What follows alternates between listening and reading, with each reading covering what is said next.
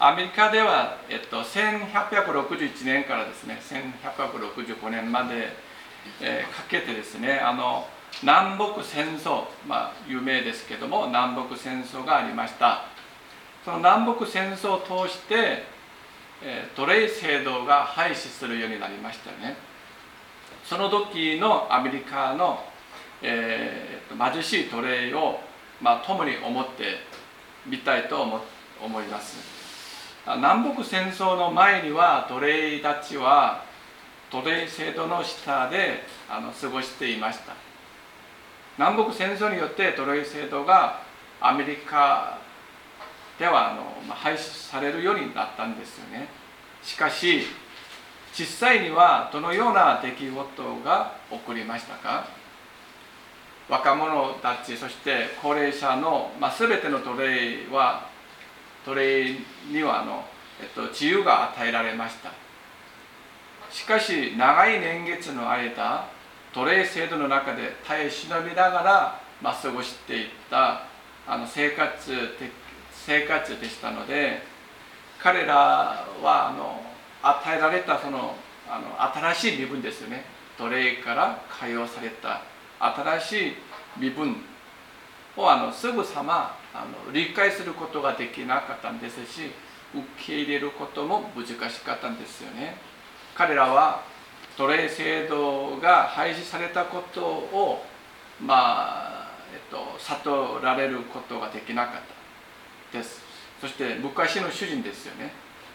主人が近づいてくるのを見たらまあ身震いしたりですよね。あるいは再び自分が売られてしまうのか。売られてしまうのではないかと、まあ、怖がりました。彼らには本当に自由が与えられました。その奴隷制度が廃止されるようになったんです。あ、まあ、彼らはもうこれ以上あの奴隷ではありません。しかしそれを認めるのには長い時間がかかったんですよね。法的にはこれ以上奴隷ではありません。それが保守してくれます方がですよね。法律が。けど実際的にまだ奴隷であることがありうるですよね。これが実際にあのアメリカで起こったことでございます。事実上身分においては完全に解放されたのに感覚的には奴隷であることがあるということです。信仰においても同じ傾向がありますよね。古い慣習とか古い影響から解放されたのにまだ古い生活にとどまっていることであります。奴隷たちが解放される以前の生き方に陥ったように信仰においても私たちもそのようなあの昔、まあ、あの以前の古い生活に戻るその中にとどまるその傾向があるのです。悪魔が私たちを、まあ、誘惑する時とかですねその声にあの惑わされて罠にかかる時があるのではありませんか？まあそういうことをあの、えっと、この使徒パウルはあのこのように、えっと、指摘しながら語っているんですよね。それがあの一節からの内容でございます。一節ですけれどもそれではどのように言うべきでしょうか。恵みが増し加わるために私たちは罪にとどまるべきでしょうか。決してそんなことはありません。罪に対して死んだ私がどうしてなおも罪のうちに生きていられるでしょうかと書かれていますよね。じゃあイエス様キストを信じた人々は罪に対して死にました。ですからこれ以上罪にとどまる必要はありません。罪の奴隷になってはいけないことでありますよね。このあの、まあ、聖書には特にあのこのローマ人への手紙はあのなんか罪に対して死にあの神様に神に対して生きるとかですね。立法に対して死ぬとかですね。そしてあの御霊に対して生きるとか。まあそのような表現がありますけれども死んでいるのは反応しないことが死んでいることでございます。罪のあの、まあ、環境罪の性質が私たちを誘惑するんですよね。いろんなツールを通してですね。その時に反応しないのが死んでいることでございます。反応するのが死んだの脚光が何ですか？生きるです。ですから生きているのは敏感に反応すること。神に対して生きているのは神に対して神様に対して敏感に反応しているが生きていることですね神に対して死んでいるのは神様に対して全然動かない神様が語っても命令されても戒めを与えても全然自分は動かない反応しないそれが神に対して死んでいること神を逆らうこと不従順のあの生活ですね。けれどもあの神に対して神に生きるということは敏感に反応します、まあ、そういうことを話しています。それであればこのローマ字の手紙をちょっと読むのに少し理解しやすいのではありませんか？えっと、イエス・キリストを信じた人々は罪に対して死にました。ですから罪があの私たちを誘いますよ。少し嘘ついてもいいよ。とかですね。少し淫乱に追いついてもいいよ。とかですね。少しあの騙してもいいとかあのこれは少しいいんじゃないとかいろんなことで私たちをあの以前のですねあの古い習慣に陥るように誘うんですけども罪に対して私たちは死んでいました。反応しませんでそのだけでとどまることではなくて新しい身分として生きることができるのできるのです。じゃああのそれをあのどうして私たちは罪に死に新しい身分として生きることができるのでしょうか。それがあの3節に書かれていますよね。それともあなた方は知らないのですか。キリストイエスにつくバプテスマを受けた私たちは皆その死に預かるバプテスマを受けたのではありませんかと書かれていますね。このイエス・キリストにつくバプテスマですイエス様につくバプテスマ。そのバプテスマを受けた人は罪に対して死にます。ですから罪には反応しません。新しい身分として生きることができます。このバプテスマは聖霊様によるバプテスマですね。聖霊様があのなさってくださいますね。聖霊様によるキストとあの一致になること。聖霊様によってですね。それを意味しています。じゃあこの「チク」というですよね。あの共にあのこの、えー、キリストイエスにつくバプテスマがどのようなことであるかを少しあの共に考えてみたいと思いますけれども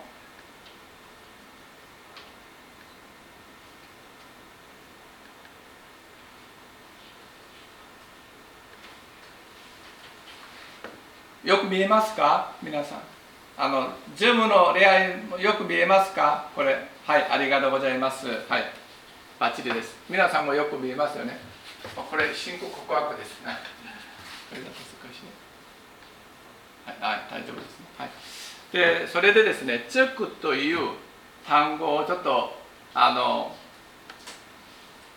これは霊的に信仰的にこのように私があの、まあ、書きましたのであのじゃあイエス・キリストにチュクというのは1番目はあの私私ですね私自身がイエス様について行きたいという願い。でついていくでつくということ。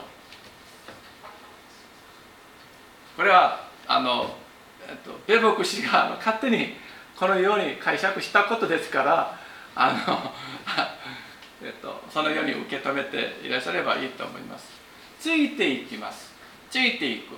それでチェックですね。これは私の方から決心します。私の方から信仰告白します。イエス様を信じます。イエス様についていきたいんです。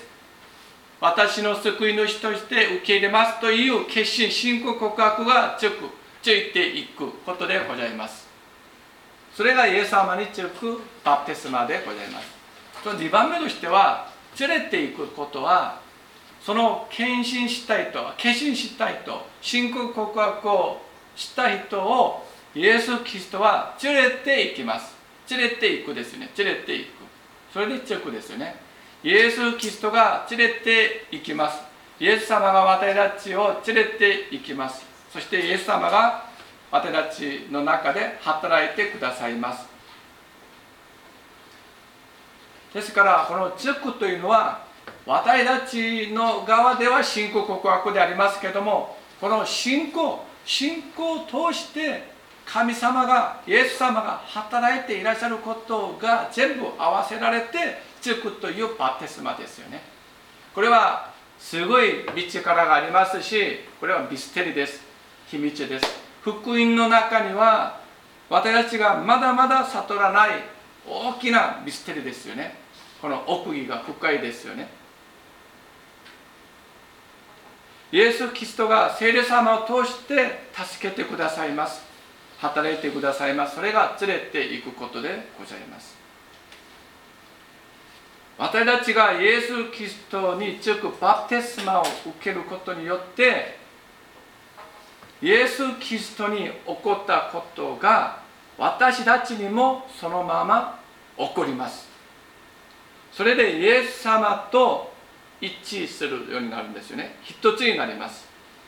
これは聖霊様によって成し遂げられます。キリストイエスにつくバプテスマをより詳しく説明してくれるところがあの4節ですよね。4節はじゃ4節に行きましょうか。私たちはキストの死に預かるバプテスマによってキリストと共に葬られたのです。それはちょうどキリストが御父の栄光によって死者の中からよみがえられたように私たちも新しい命に歩むためですと書かれていますよね。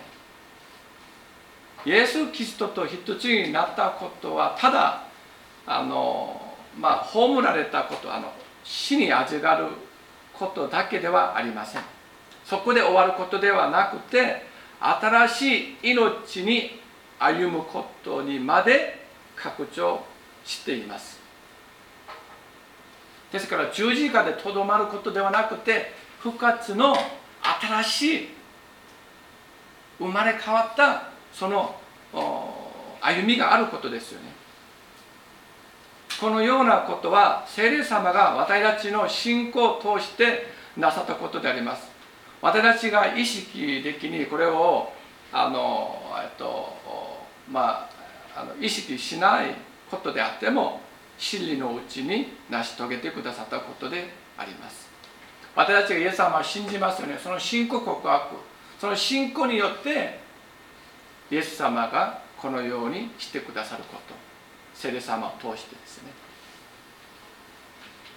この栄光というのはあのこの4節にですね「美父の栄光によって」という栄光の単語が出ますけども神様において重要な属性です。属性、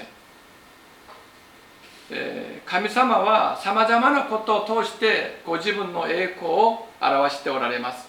神様は私たちを許されることを通して神様の栄光を表してくださいます。私たちを召されることを通して神様は栄光を表しておられます。また神様は神様がなさった全てのことを通して神様の栄光を表しておられます。神様の御力によってあのこれは神様の栄光ですけども栄光をあの他の表現ですると神様の御力でございます。ですから神様の御力によってキリストは死者からよみがえられました。ですからこの栄光というのは神様の御力が表されることでございます、まあ、このような神様の栄光によって御力によって成し遂げられた真理を8節に明確に話しているんです。8節ですね。あのローマ人への手紙は少し硬いところがありますけれどもついてこられますように よろしくお願いいたします。少しあの、まあ、自分自身もですね説教準備しながらあのもっとあのえっとえっとや柔らかくてあるいはちょっとまあ、ユーモアがたくさんあることであればいいんですけどまだユーモアの能力は少ないですので あのこの箇所が結構重いですよね。重いですのでその重い箇所をどのようにして自分がよく理解できるまず自分が理解できなければ理解すること難しいですよね。その中で一つがあのこの「チュック」ということを私理解していただきました。そしてあの生きることが死ぬことがどのようなことであるか。反応しないこと。動かないこと。死ぬか生きるか。敏感に反応することが生きることです。神に生きることは神様に敏感にまあ、その掟にそのまま忠実にすることですね。死ぬことは全く動かない。ということですね。それでこのあの、えっと、8節には私たちがキリストと共に死んだのならキリストと共に生きることにもなると私たちは信じていますと。これはただイエス・キリストお一人だけではありません。三位一体の神様は父なる神様子なる御子なるイエス様あの御霊の聖霊様ですよね。ですのであのこの三位一体の神様がなさった救いの真理を8節にこのように、え、書いてくださったんですよね。私たちがイエス・キリストと一つになったなら必ずですよこれは。必ずイエス・キリストに起こったことが私たちにも起こりますこれは。確実ですしこれを三位一体の神様があの成就してくださったんです。成就されました。それでもし私たちがキリストと共に死んだのなら必ずキリストと共に生きると確信することができます。確信ができますね。それで注意施設にはこのように話しているんですね。同じようにあなた方もキリストにあって自分は罪に対して死んだものであり神に対して生きるものだと認めなさいと書かれていますね。認めなさい。じゃイエス・キリストにつくバプテスマあのついていくそれで連れてくる。連れていくですよね。まあまあそのようになりますけどもそのバプテスマによってと。罪に対して死んだ存在となりました。同時に神に対しては生きているものとなりました。じゃあ罪に対して死んだ存在はどうですか？罪がどれほど私たちを誘惑しても私たちは反応しません。お墓を考えればいいんじゃないですか？誰かがまあまあ亡くなられました。で私その方とあんまり良くない関係でありました。まあこれは例えです。でそれ私恨みがあってですね許すことができなくてそのお墓に行って私がすごく言うんですよね。23年あなた私のお金を借りたんじゃありません。なのに今返してこない貸してくれなかったんでしょう。して自分の怒りを。そしてあなたは人間ではない。ゴミですとか。いろんな自分が悪口をちょっとバカ野郎とかですね知って知ってやっていてもお墓で寝ている方は反応しますよね。なんかちょっと立ち会う私あの対抗しますか？全然10時間話してもあの3日4日1ヶ月話してもお墓からは何の反応がないんです。それが死んでいることです。ですから罪に対して死んでいることは罪がどれほど私たちを弱くしてもそれには反応しないこと。けども神に対して生きているものであれば神様がどのようなことを話しても敏感に動くことですよね。聖書を読みなさいした。はい分かりました。聖書を読みます。祈りなさいした。ああ分かりました。許しなさいって言ったらああ許します。大使飲みなさいあ大使飲みます逃げなさいしたら逃げます。まあそのようにですね敏感にあの反応することが生きることでございます。まあ2つ私はあのえっとこのまあ挙げたいと思いますけれどもあの、まあ、淫乱なことを通して弱くします。そしてあの起こるようにその状況を作ってあの罪を犯すように弱くします。しかし罪に対して死んだのであれば何の反応もしません。罪に対して死んだものであります。しかし神様に生きているものですから徹底的に反応します。敏感になります。従順にします。じゃあキリストイエスにつくあのバテスマはイエス様が死んだあの死なれたように死にます。イエス様が復活されたように生き返ります。このようなこのようになったあとあの神様が認められましたのであなた方も認めざるを得ないと語っています。三位一体の神様はこのように成就しました。このように全部あの片付けて全部整理整頓してこのようにしました。それを認めます。だからあなた方も認めなさいというこれは命令形ですよね。認めなさい。三位一体の神様がそのようにしましたのでそれを認めますのであなた方も認めなさいという命令です。ですから認めざるを得ないんですよね私たちは。そのような認めたことのゆえに12節が始まりますよね。ですからじゃあ認めまあ認めるようになったんです。認めました。ですからあなた方の死ぬべき体を罪に支配させて体の欲望に従ってはいけません。じゃあこれを認めなさいって認めました。そうするならばそしたらですからあなたはこのように生きていなさいということが中二節からですよね。このように行動しなさい実践しなさいということであります。死ぬべき体ですよね。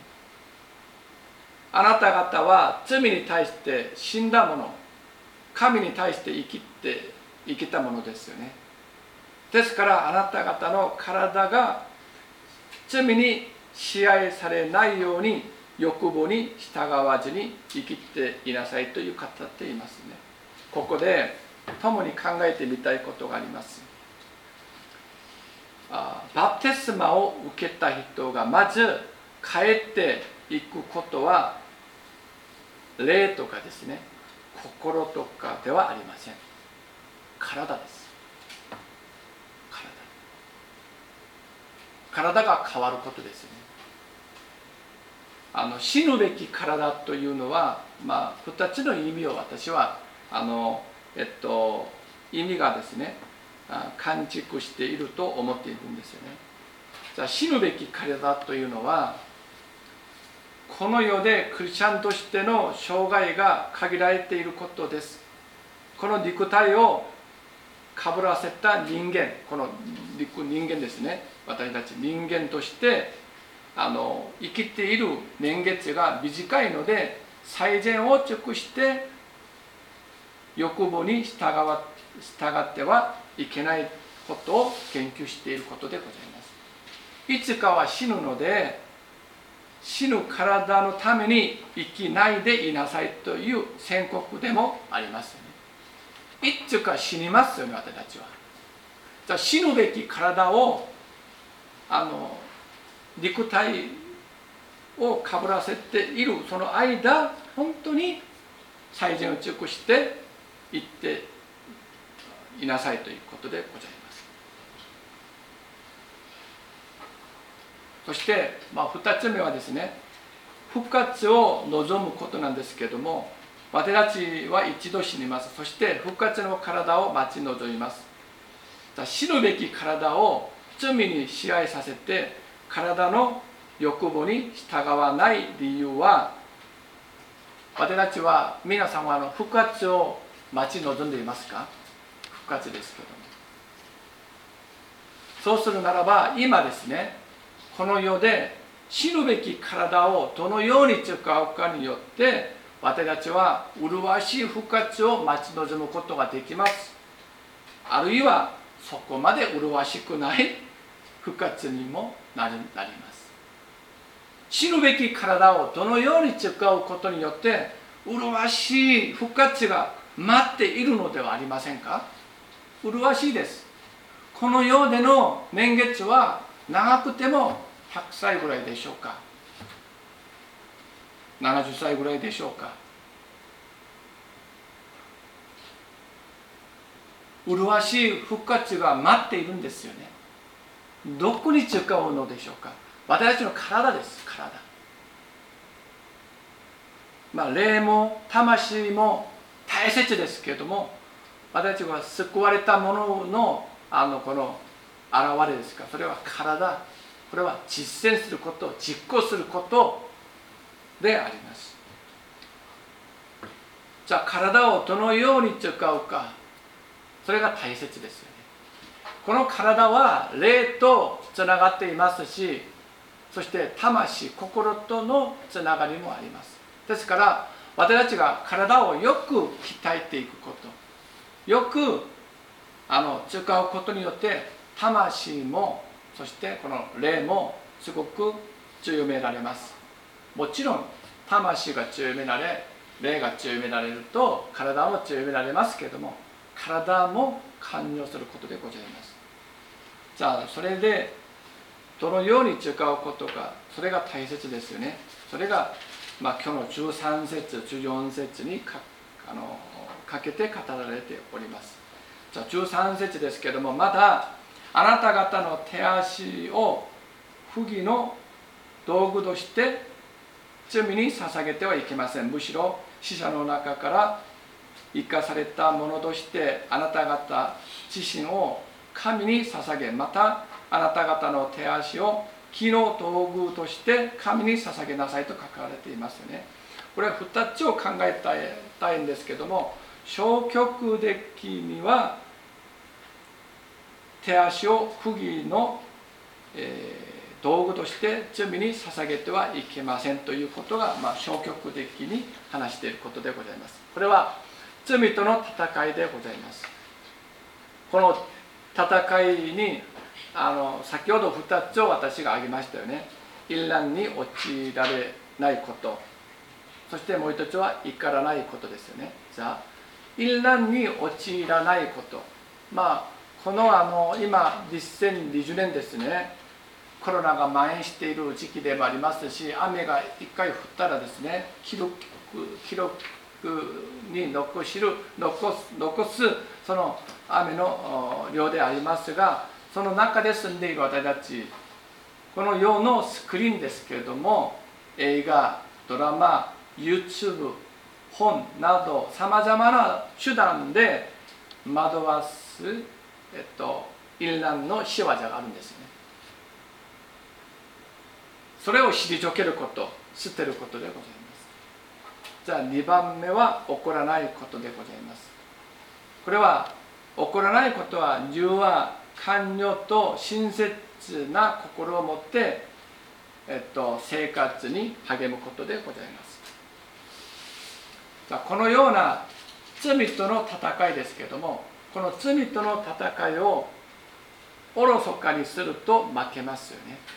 しかしいつもあの、えっと、淫乱と怒りに気をつけて淫乱なことから、えー、逃げるようにそして怒らないようにいつも心をかけているんですけれどもしかしこれは消極的霊的な戦いであります。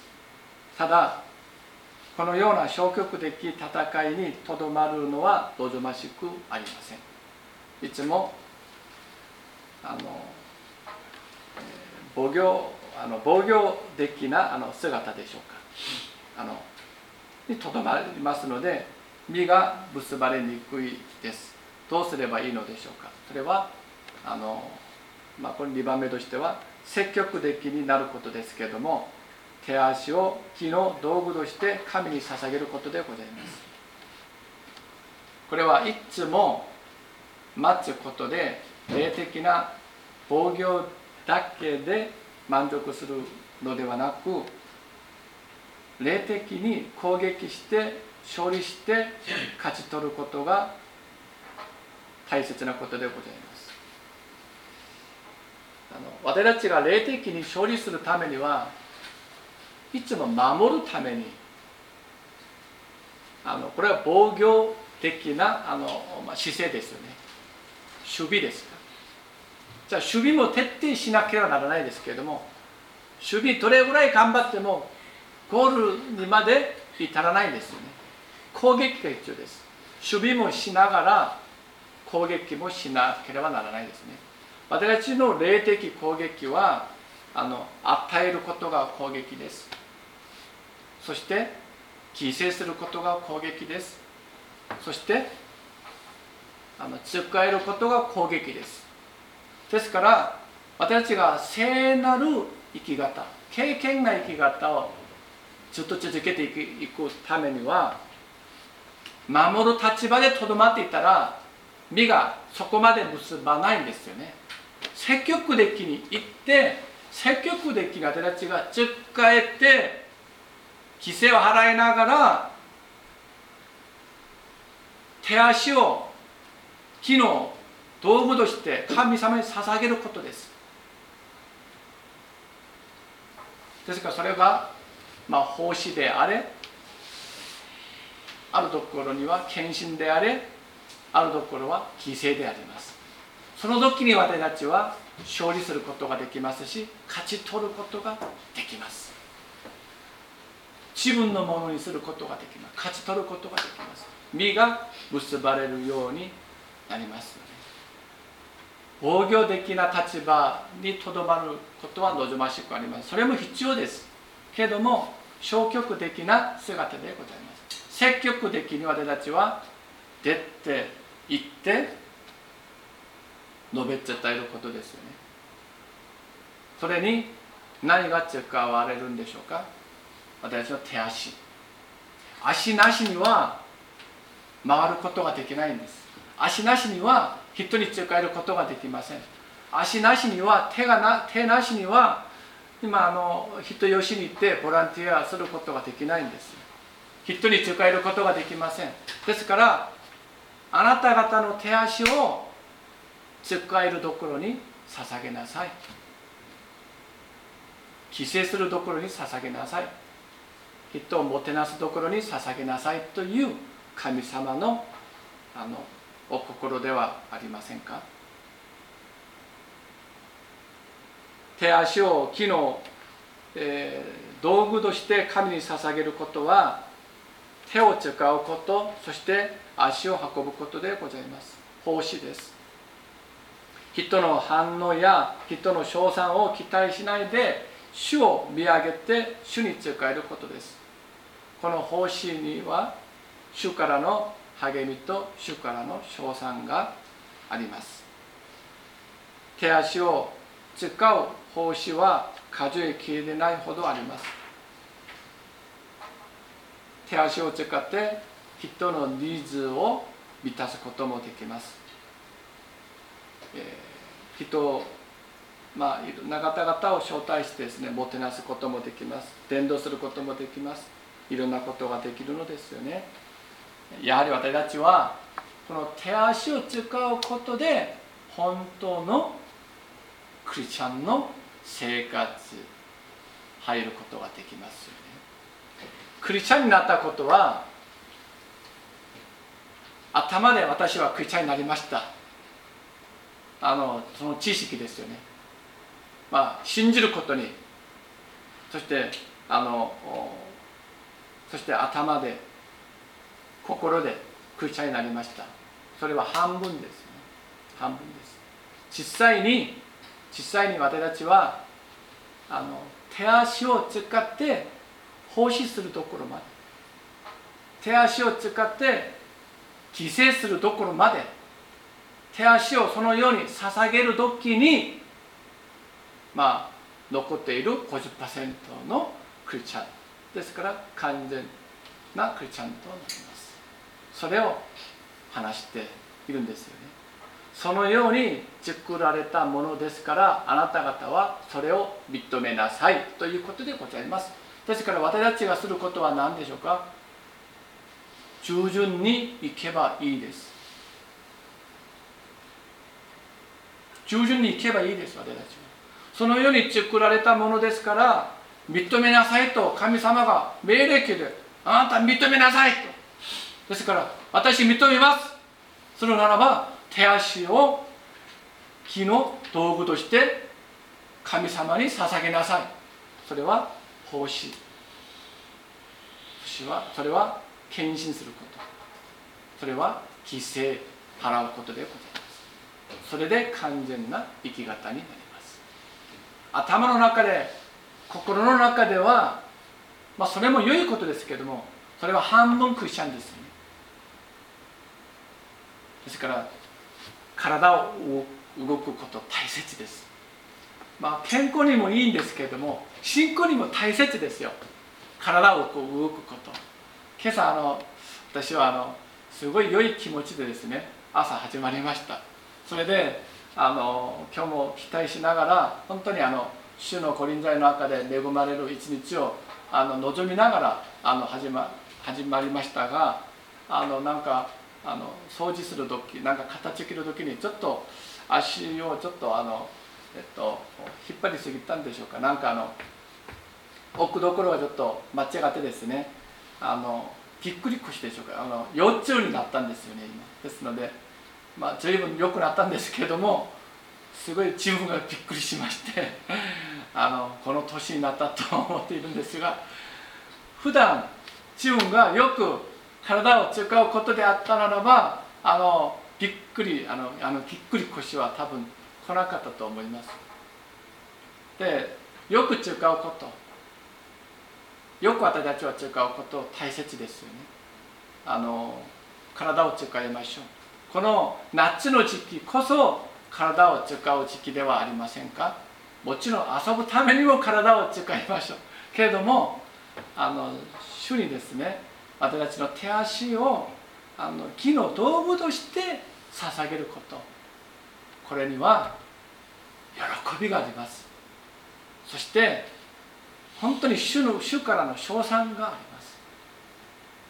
あの、えっと、ボランティアに行って帰ってきますよね。わあ今日はしんどかった。今日は本当に疲れましたという人はあんまりいません。みんななんかあの生き生きとしてですね輝いているんですね。それは主からの称賛です。主からのあの、えっと、報いです。ですのであのこの手足をよく使いましょう。それが私たちのライフスタイルになるようにですねこれからあの、まあ、励んでいきたいと思っています。コロナの時代私たちができることは何でしょうか？主にあの祈りながらそれを見つけてですねこの1週間も過ごすことではありませんか？病んでいらっしゃる方々のために祈ることからですねそして少しでも安否の点がとか、まあ、少しでもあの寄ることとかいろんなことができるかもしれません。ですから私たちはそのような、えっとまあ、あの生き方をまあ、今週も守っていきましょう。お祈りしましょう。愛する天皇と様感謝します、えー、私たちの手足を主の生火の道具として主に捧げることができますように私たちを祝福してください。イエス様の皆を通してお祈りいたします。アーメン。